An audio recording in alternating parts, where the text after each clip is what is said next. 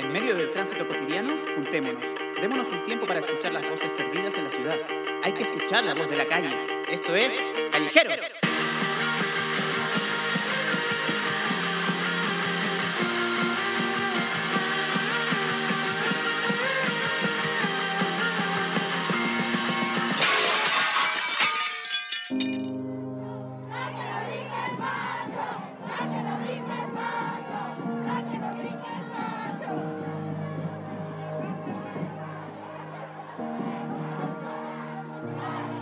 Mujeres ya no se desempeñan en un solo rol, porque en la actualidad son independientes y actúan en distintos espacios. Mucho de esto tiene que ver con el empoderamiento femenino a lo largo de la historia y a su vez con las distintas situaciones políticas, económicas y sociales que se desarrollan en los distintos territorios. Hoy en día, no solo representan una gran fuerza de trabajo, sino que también en la creación de emprendimientos, con lo cual podemos observar el doble papel que juegan, primero en el hogar, pero no menos importante en el desarrollo de las economías de todos los países. Según fuentes oficiales, más del 50% de la población en nuestra comuna son mujeres y están segmentadas en distintos grupos etarios. A partir de la emergencia sanitaria COVID-19, la cual está provocando impactos específicos, sobre todo en este sector, y profundizando las desigualdades de género existentes, tanto al interior del hogar como fuera de estos. Lo que buscamos el día de hoy es profundizar y conocer cuál es la realidad de Pudahuel. Intentaremos dar respuestas sobre cómo son las mujeres de la comuna y cuáles son sus verdaderas necesidades. ¿Dónde están y qué rol están asumiendo? ¿En qué áreas se desenvuelven principalmente?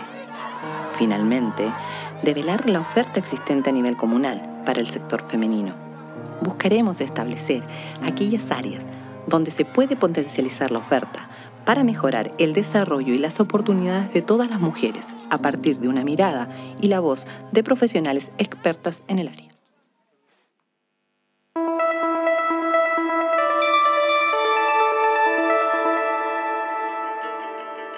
Queridas callejeras, queridos callejeros, hoy nos acompañan dos programas municipales Juanita Cañas del programa Mujeres y Verónica González del programa Jefas de Hogar.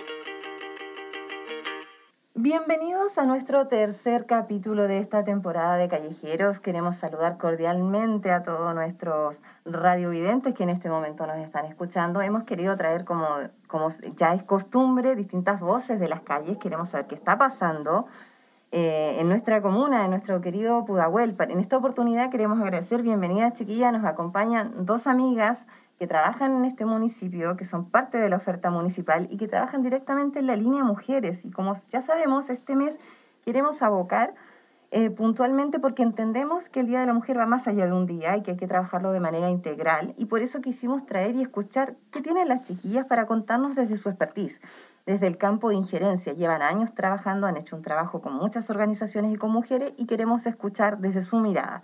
Así que bienvenida, chiquillas, gracias por acompañarnos. Muchas gracias. Muchas gracias, Mabel. Queremos empezar de lleno con el tema, chiquillas, y en este caso quiero acá con nuestra compañera Verónica. Quisiera que me comentaras algo o, o que pudiésemos darnos algún detalle respecto de una, de, una, de una pregunta que nosotros queríamos hacernos, y es, desde su expertise, evidentemente, desde el campo de acción de ustedes como programa Jefas de Hogar, ¿cómo son las mujeres de Pudahuel? ¿Cuáles son sus principales características y necesidades? Bueno, es bien amplia esa pregunta, porque es bien variado. Pudahuel tiene una particularidad, sobre todo tenemos esta, este tema de que es amplio, tiene estas tres zonas, ¿cierto? Entonces, el características de las mujeres es bien difícil, así que tenemos, yo, yo creo que desde el campo de acción, principalmente como programa Jefas de Hogar, podríamos enfocarlo en esa línea. Siento que una como de las características principales que, que tienen las mujeres en sí, siento que eh, tiene que ver con la lucha. Son en general las mujeres de Pudahuel, independiente de su de su rango etario, son mujeres que siempre han estado ligadas a, seguir como, eh, eh, como esta lucha de seguir adelante. Son, son mujeres aguerridas que siempre, siempre tratan de sacar adelante sus familias, sus hijos. ¿cierto? Yo siento que esa es como para como generalizar, generalizar un poco la pregunta, en, términos como para contextualizar un poco el programa, que tiene que estar como enfoque a, lo que es jefa de hogar. Siento que en Pudahuel hay un, un porcentaje súper grande de mujeres que son jefas de hogar. una realidad a nivel nacional. Exactamente. Y más aún, eh, hoy que estamos en, en, en todo este proceso de la pandemia aún, que están todas las empresas han estado cerrando, siento que están justificando esta, estos, estos despidos, ¿cierto? Se justifican también por este tema. Aumentó todo este proceso del autoempleo. Y siento que una de las características tiene que ver con eso, que son jefas de hogar, son mujeres que eh, luchan para los ingresos a sus hogares, ¿cierto? Son mujeres que em, se hacen cargo no solo de sus hijos, sino que también de su entorno familiar de sus entornos, de sus padres, de sus hermanos, de sus vecinos. Asumen otros roles como de cuidadora, dirigencias y demás. ¿A eso te estás refiriendo? Claro, es que en general las mujeres, yo creo que a nivel nacional asumen esos roles. En general las mujeres tenemos, eh, van asumiendo estos roles, ¿cierto?, de cuidados, que es lo que, lo que está, pero principalmente en la comuna de Pudahuel, el porcentaje mayor, si tú lo ves como estadísticamente, son mujeres jefas de hogar que que cumplen este rol como jefatura de hogar, que tienen que llevar su sustento. Entonces, tienen, tienen este doble trabajo. Entonces, esas siento que son como características específicas que tienen las mujeres jefas de hogar. Mm. Y, por lo mismo te hablo también del tema de la lucha. Un, poco eso. Ya, y las principales necesidades, entonces, vos decías que se han incrementado a partir de la pandemia, podríamos definir que están asociados a la generación de de nuevos emprendimientos, de solventar ingresos, de sobrellevar algunas situaciones adversas? Sí, bueno, las necesidades principales obviamente tienen que ver con eh, el tema de, sustentar la familia, ¿cierto? O sea, tiene que ver con el tema de las comidas, las necesidades básicas, pero también tiene que ver con un tema de salud mental, ¿cierto? Hoy en día, principalmente las necesidades tienen que ver con un tema de sanidad mental, ¿cierto? Y de poder sustentar yo, yo siento que en este contexto igual es un poco difícil hablar como de las mujeres de Pudahuel y de su contexto, su necesidad, su característica, bajo un eh, contexto de pandemia, bajo un contexto eh, como de normalidad, podríamos decirlo, ¿cierto? Porque se ha cambiado mucho. En este contexto se, se, ha obligado a las mujeres a estar encerradas como conversábamos antes con sus propios agresores, por tanto, las necesidades ya a partir de eso cambiaron. Cambiaron. Entonces, como toda esta lógica, ¿cierto? Desde, desde la pandemia, las características también han sido diferentes en las mujeres. El hecho de que son mujeres aguerridas, pero a la vez eh, no son mujeres que vayan a, contar lo que les esté pasando. No, no son mujeres que van a estar pidiendo este apoyo, ¿cierto? Y también tenemos este, este tema de tenemos un rango de edad súper variado en Pudahuel. Porque como tenemos estas zonas, que tenemos zonas con mujeres que ya son eh, adultas mayores, pero también tenemos un grupo de mujeres bien power que son más jóvenes, que son ellas las que hoy están, como cierto, haciendo esta lucha por estas mujeres, sacando la voz por estas mujeres un poco más adultas. Entonces, ves acá esta diferencia como de necesidades y de características de cada una. Ok, bien, gracias. Y para profundizar un poquito más usted, eh, acá, Juanita, desde el programa Mujeres, que también vienen hace mucho tiempo trabajando, desde la perspectiva en la que ustedes se mueven con, con todo el trabajo que ustedes vienen haciendo, ¿nos podrías definir, sobre todo en el último tiempo, ¿no? ¿En qué áreas se desenvuelven mayoritariamente las mujeres de nuestra comuna? ¿Se puede observar una real participación? Bueno, es bien complejo. Primero que nada, buenas tardes. Buenas tardes. Eh, gracias por la invitación. El programa en sí mismo, digamos, eh, es importante señalar esto, ¿ah? porque para poder entender eh, en qué área se desenvuelven las mujeres, es interesante entender de que el programa se mueve en un grupo etario bastante variado. Exacto. Amplio y variado. Estamos hablando de mujeres que van desde los 15 años hasta los 60, 65 años aproximadamente como tope, digamos, que nosotros tratamos de establecer para poder tener algún, digamos, control dentro de lo que nosotros claro, para poder tener la oferta, digamos. cuando tú me hablas de en qué área se desenvuelven mayoritariamente las mujeres entre 35 y 60 años, básicamente están abocadas al tema más privado, al tema de cuidado. Y, y particularmente en un periodo, como mencionaba Verónica, que tiene que ver con la pandemia, que tiene que ver con esta crisis económica, donde, digámoslo, dicho sea de paso, eh, el gobierno no estaba muy a la altura, digamos, para poder solventar ciertas necesidades básicas para las mujeres, para no tener que salir de sus hogares, digamos, a, a buscar este sustento con la Verónica, porque si bien es cierto, según la encuesta CACEN, Pudahuel está entre el, el 67% de mujeres que son jefas de hogar. Entonces, es importante entender de que las áreas en que se desenvuelven las mujeres en estos grupos etarios son distintas. Las mujeres entre 15 y 25, 28 años buscan un poco aquellas áreas que les permitan el día de mañana trabajar de manera independiente porque tratan de hacerlo en jornadas parcializadas que les permitan moverse con sus hijos, con el cuidado que tienen a su haber, digamos, dentro del hogar, las labores que desarrollan. Eh, y las de 35 a 60, como ya te mencionaba anteriormente, también están en un mundo bastante privado. Algunas personas pueden pensar que son las que tienen tiempo más libre, la verdad es que no, la verdad es que no, porque además llevar un hogar también es un trabajo. Eso es importante reconocerlo ¿ah? y decirlo aquí, digamos. Y es un trabajo 24/7. Es un trabajo 24/7, o sea, si no tienes horas de descanso, hay una precarización laboral importante porque no tienes eh, no, no, no, tienes posibilidad de, de, tener imposiciones frente a lo que tú estás haciendo. Y lo mismo las mujeres que desarrollan este trabajo de carácter independiente. Buscan el área de oficio, más bien, ¿ah? Si uno pudiera pensar en qué áreas mayoritariamente ellas buscan desarrollarse, es un área de oficio que les permite el día de mañana laboral, o sea, laborar, perdón, de manera eh, informal. Eh, a lo mejor alguien podría pensar, oye, entonces la municipalidad está haciendo precarización de los trabajos. Es que esa es la realidad que tenemos, porque además ellas son las que comparten esos espacios de cuidado y de labores y quehaceres domésticas, digamos. No, no, no tienen posibilidad de compartir mucho eso. Eh, eso más bien. Eso más bien, sí. Sabemos específicamente, también tenemos que hacer como el contexto que es conocido por todos los que nos están viendo y escuchando, que cualquier situación de la que estemos hablando ahora como contingencia es no es solamente a partir de, de la pandemia en sí, a partir del estallido social, nuestra realidad a nivel social, como para la redundancia, no solamente con mujeres, con niños, con jóvenes, en todos los espacios, cambió el escenario de nuestro país y hemos vivido tiempos bastante convulsionados, ¿ya? volviendo acá con, con Verónica, ¿cuál es, la, eh, eh, ¿cuál es la oferta específicamente que existe a nivel comunal en línea de género en la comuna? ¿Y piensas que es suficiente y que responde a, a todos los sectores y grupos etarios en este caso? Mira, personalmente, no sé lo que pensaba y lo que quería Juanita, pero yo creo que jamás es suficiente. siento que nunca es suficiente.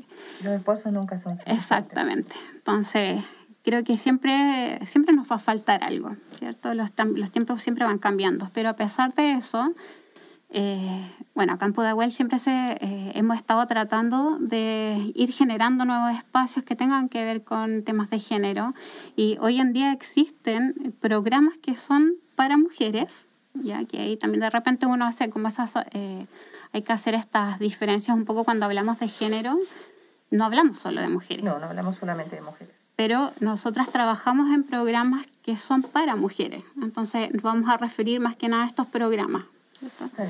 Entonces, tenemos, eh, bueno, en el área de principalmente organizaciones comunitarias, existen, existe una red que conformamos ya hace un tiempo, que está en los programas que están presentes hoy, programas Jefa de Hogar, programas Mujeres y Participación, están también programas de pueblos originarios, eh, programas de violencia también y el programa de Centro de la Mujer, que conformamos una red, ¿cierto?, para poder trabajar en conjunto estos temas. Entonces, eh, existe hoy en Pudahuel esta línea como de, de, acción que tratamos de ir haciéndola en conjunto porque todo, cada programa toca diferentes temáticas. Y se potencializan a la vez.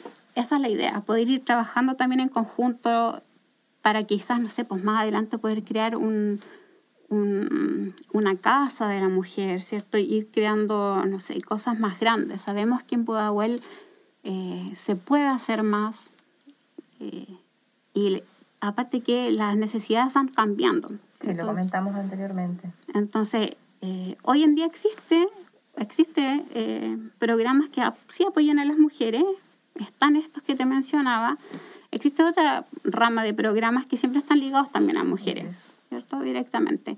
Pero yo siento que eh, es importante siempre ir creciendo.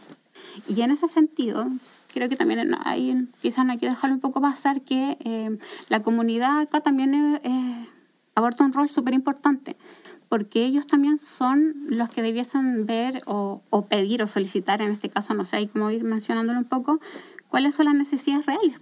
Decir, ok, nosotros creemos que nos hace falta más esto, eh, o esto no es suficiente, o creemos que, ah, no sé, hace falta más impulso en estas áreas. Entonces, también ir mencionando eso eh, desde la comunidad, desde las mujeres, también ir visibilizando un poco qué es lo que, las cosas que también que hacen falta. Tal vez se me ocurre desde, desde la responsabilidad que nos toca a todas nosotras también, como mujeres, eh, la necesidad de empezar a alzar la voz y a exigir más espacios de participación real. Yo creo que eso también es una construcción que de a poco, o los movimientos eh, feministas a lo largo de la historia, de a poco han abierto espacios y empezar a identificar en la lucha específicamente de lo que se necesita. Yo creo que por ahí también va. También es un movimiento increciendo, que tiene que, tampoco se puede direccionar y encauzar. Yo creo que la misma necesidad va generando demandas. Y profundizando un poco con lo que venía diciendo acá la compañera Verónica, Juanita, en esa misma línea, ¿usted qué puede aportar desde su mirada? ¿En qué áreas y cómo se podría potencializar la oferta, según su criterio, ¿no? para mejorar este desarrollo y las oportunidades de la ciudadanía femenina hoy acá en Pudahuel? Mira, eh, comentar un poco en el fondo que de repente los talleres o las ofertas programáticas que se hacen desde el programa no son al azar existe una mirada desde lo territorial también. Muy bien. A pesar de que Pudahuel está dividido en nueve territorios ahora, ya se sumó un territorio número nueve, eh, siempre nosotros hemos estado directamente relacionados con lo que es el ámbito territorial, el ámbito de trabajo territorial de, del, del, del trabajo comunitario que tiene la municipalidad de Pudahuel. Y desde esa lógica, digamos, ahí también funcionan y, y interactúan dirigencias sociales donde mayoritariamente, mira, mira el dato, mayoritariamente las dirigencias sociales que se potencian al interior de los territorios son mujeres. Son mujeres. O sea, yo traigo un datito acá. Cuente, cuente Existen 115 juntas de vecinos. Y de esas 115 juntas de vecinos, 85 de ellas son lideradas por mujeres.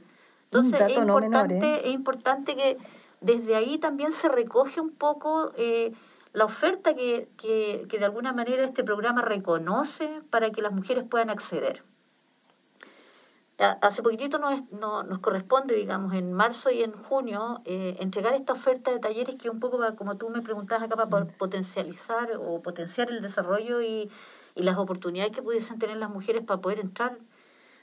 Nosotros no perseguimos que ellas entren en un mundo laboral porque entendemos de que no queremos seguir precarizando la situación de las mujeres, que es la que básicamente es lo que se demanda, digamos, en estos movimientos emergentes. Pero sí entregar herramientas. Pero sí entregar alguna herramienta que le permita a esa mujer que está en su casa en este minuto al cuidado de sus hijos de, o de personas mayores o, o de personas con algún tipo de discapacidad, digamos, tener la posibilidad de tener alguna herramienta que le permita el día de mañana sortear esta situación incluso particular que está viviendo ahora generar algún ingreso. algún ingreso que permita, digamos, en alguna medida hacer un aporte, un apoyo, o a veces el sustento principal, porque aquí estamos con cosas. Como estábamos hablando de estadística anteriormente, sabemos que las mujeres son las que son las jefas de hogar, jefas de hogar digamos, y no, no, es, no es ocasional decir que son las jefas de hogar. Esa es la realidad. Esa es la realidad. Y la oferta siempre va eh, acentuada de parte de las dirigencias sociales por tener talleres que permitan el día de mañana mm. poder laborar de, laborar de manera independiente.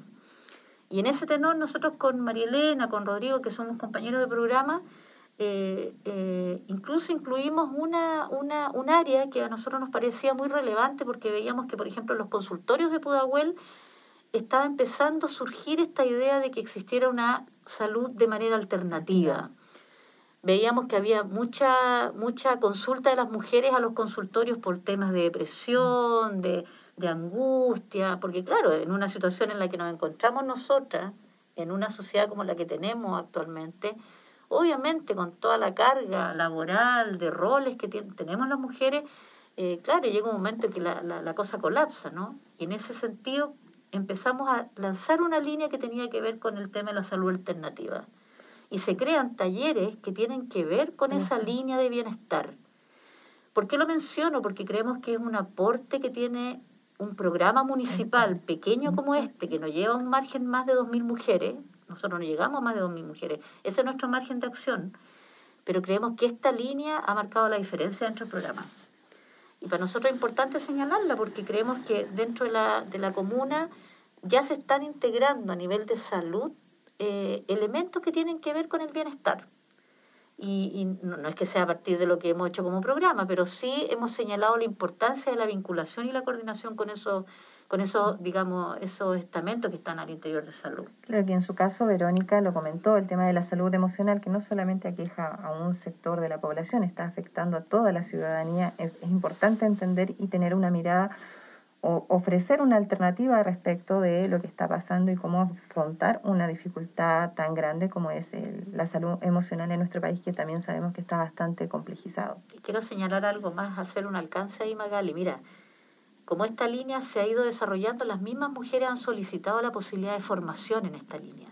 Y este año se van a formar 100 mujeres en la línea de disciplinas complementarias, van a ser terapeutas integrales, que le van a poder prestar tal vez el día de mañana un servicio a, las, a sus propias comunidades, a sus propios sectores, pero además van a tener la posibilidad de potenciar un ingreso formal, formal. Que, que, es lo que a nosotros en el fondo también nos interesa, que no seguir precarizando, sino que tratar de ayudar a, a a poder contribuir, digamos, a que las mujeres tengan eh, dignidad en todos los ámbitos posibles. Eso. Juanita, mira, y de hecho Magali también quería tomarme de las palabras de lo que dice Juanita, porque esta misma idea eh, de, de las terapias, ¿cierto? También se puede potenciar. Por ejemplo, acá en Pudahuel nosotros tenemos todo el sector de NEA, ¿cierto? Donde tenemos ahí este sector de empresas. Sector de empresas, sí. Cuando hablamos nosotros también de la precarización de empleo femenino, hablamos de que no hay una contratación de eh, mujeres. ¿cierto? Acá en Pudahuel existe eso y es una realidad. Y, hay, y existen empresas, pero no se contratan mujeres. Y yo creo que ese es un punto también súper importante que eh, yo creo que hay que desarrollar y hay que ir analizando. Para Por, ver cómo abordarlo específicamente. Exactamente, porque tiene que ver, bueno, tiene que ver obviamente con, con factores netamente del tema de empresa, ¿cierto? ¿Qué es lo que ellas quieren? qué es lo que las mujeres necesitan, su necesidad y qué es lo que las empresas requieren también. Pero, por ejemplo, con estos mismos temas de, lo, de las terapias, ahí se pueden hacer muchas cosas porque estos mismos empleos o estas mismas terapias se pueden ofrecer a empresas. Exactamente. Y como dijo Juanita, es un buen camino, una salida laboral que presenta múltiples factores de ayuda de generar ingresos, de ser un aporte a la comunidad y vincularse con el sector privado, en este caso, tal vez entregando una alternativa que para ellos pueda sostener más allá de las necesidades propias de un, de un oficio técnico que ellos necesiten para el actuar de la empresa. Eh, siempre, chiquillas, es muy grato, muy grato eh, contar con su mirada y su participación. Eh, sabemos que todos la, los que nos están viendo y escuchando en este momento deben hacerse muchas preguntas y están cuestionando y siempre surgen ideas. Así que ahora vamos a una pausa y al rato volvemos. Oigan, tanta cosa que escucha uno por ahí, ¿no? Caminando por la calle una noche se escuchó la siguiente frase. ¿Qué opinan de esto? Si usted es padre o madre de una mujer menor de edad, contrólela, enciérrela. No le dé la libertad de hacer lo que ella quiera. Cero carretes con hombres mayores. Cero salidas de noche o que se quede fuera llegando de madrugada. Bueno, de partida, o sea, encuentro terrible las palabras, las frases, el contexto, siento que eso es seguir eh, eh, avalando el patriarcado que existe, seguir victimizando, ¿cierto? seguir normalizando conductas dentro de esta sociedad. Eh, y más aún siendo, porque estamos hablando de un concejal, de una cara pública. ¿cierto? O sea, ¿qué es lo que estás diciendo acá? Le estás, le estás demostrando a la sociedad, con tus palabras, que lo que las, que las víctimas además se tienen que seguir protegiendo del victimario. Porque es súper terrible además decir, eh, por ejemplo, dice, ¿dónde están los padres y las madres de la menor o de la víctima? Aquí hay un análisis eh, por donde tú lo mires de seguir culpando a las víctimas y yo siento que eso de verdad ya no puede seguir pasando. O sea, tenemos que empezar a cambiar esa mirada ¿cierto? que es una mirada que viene de hace mucho tiempo. Y es donde están también, donde, donde estuvieron, no donde están, ¿cierto? Los padres de los victimarios, ¿cierto? ¿Dónde están los padres de, de estos abusadores? ¿Dónde están los padres de, esta, de este, la otra versión? ¿Dónde está como esa crianza? ¿cierto? Aquí siempre como se ve solo un lado.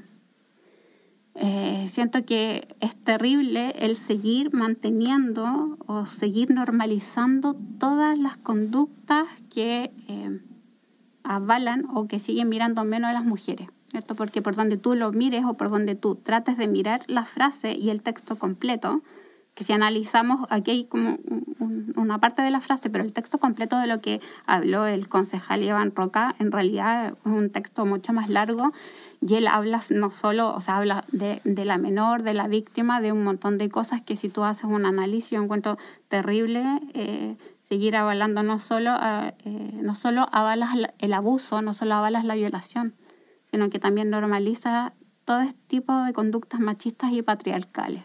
Siento que eso es terrible. Bueno, así como uno puede leer esta frase, en realidad a mí no me sorprende, Magali. La verdad es que cuando vemos a estos señores particulares desde sus puestos de poder, porque eso es lo que son, aquí hay una relación de subordinación en términos de la información respecto de, este, de que este personaje puede decir y hacer lo que quiera, digamos, y tiene tribuna más encima para hacerlo, porque yo en ninguna parte veo que aquí se le dio tribuna, por ejemplo, a la familia de la menor, digamos, que podría haber dicho algo respecto de la situación en la cual está expuesta su pequeña. Eh, ¿Y por qué digo de los puestos de poder? Porque esto es algo que vemos comúnmente en la vida cotidiana, en nuestros puestos de trabajo, eh, en las relaciones que nos ocurren a nivel laboral. Las mujeres estamos en una situación de desventaja absoluta respecto de este tipo de conductas, donde arbitrariamente se, se puede utilizar los medios de comunicación masivos para poder generar una, declaración como esta.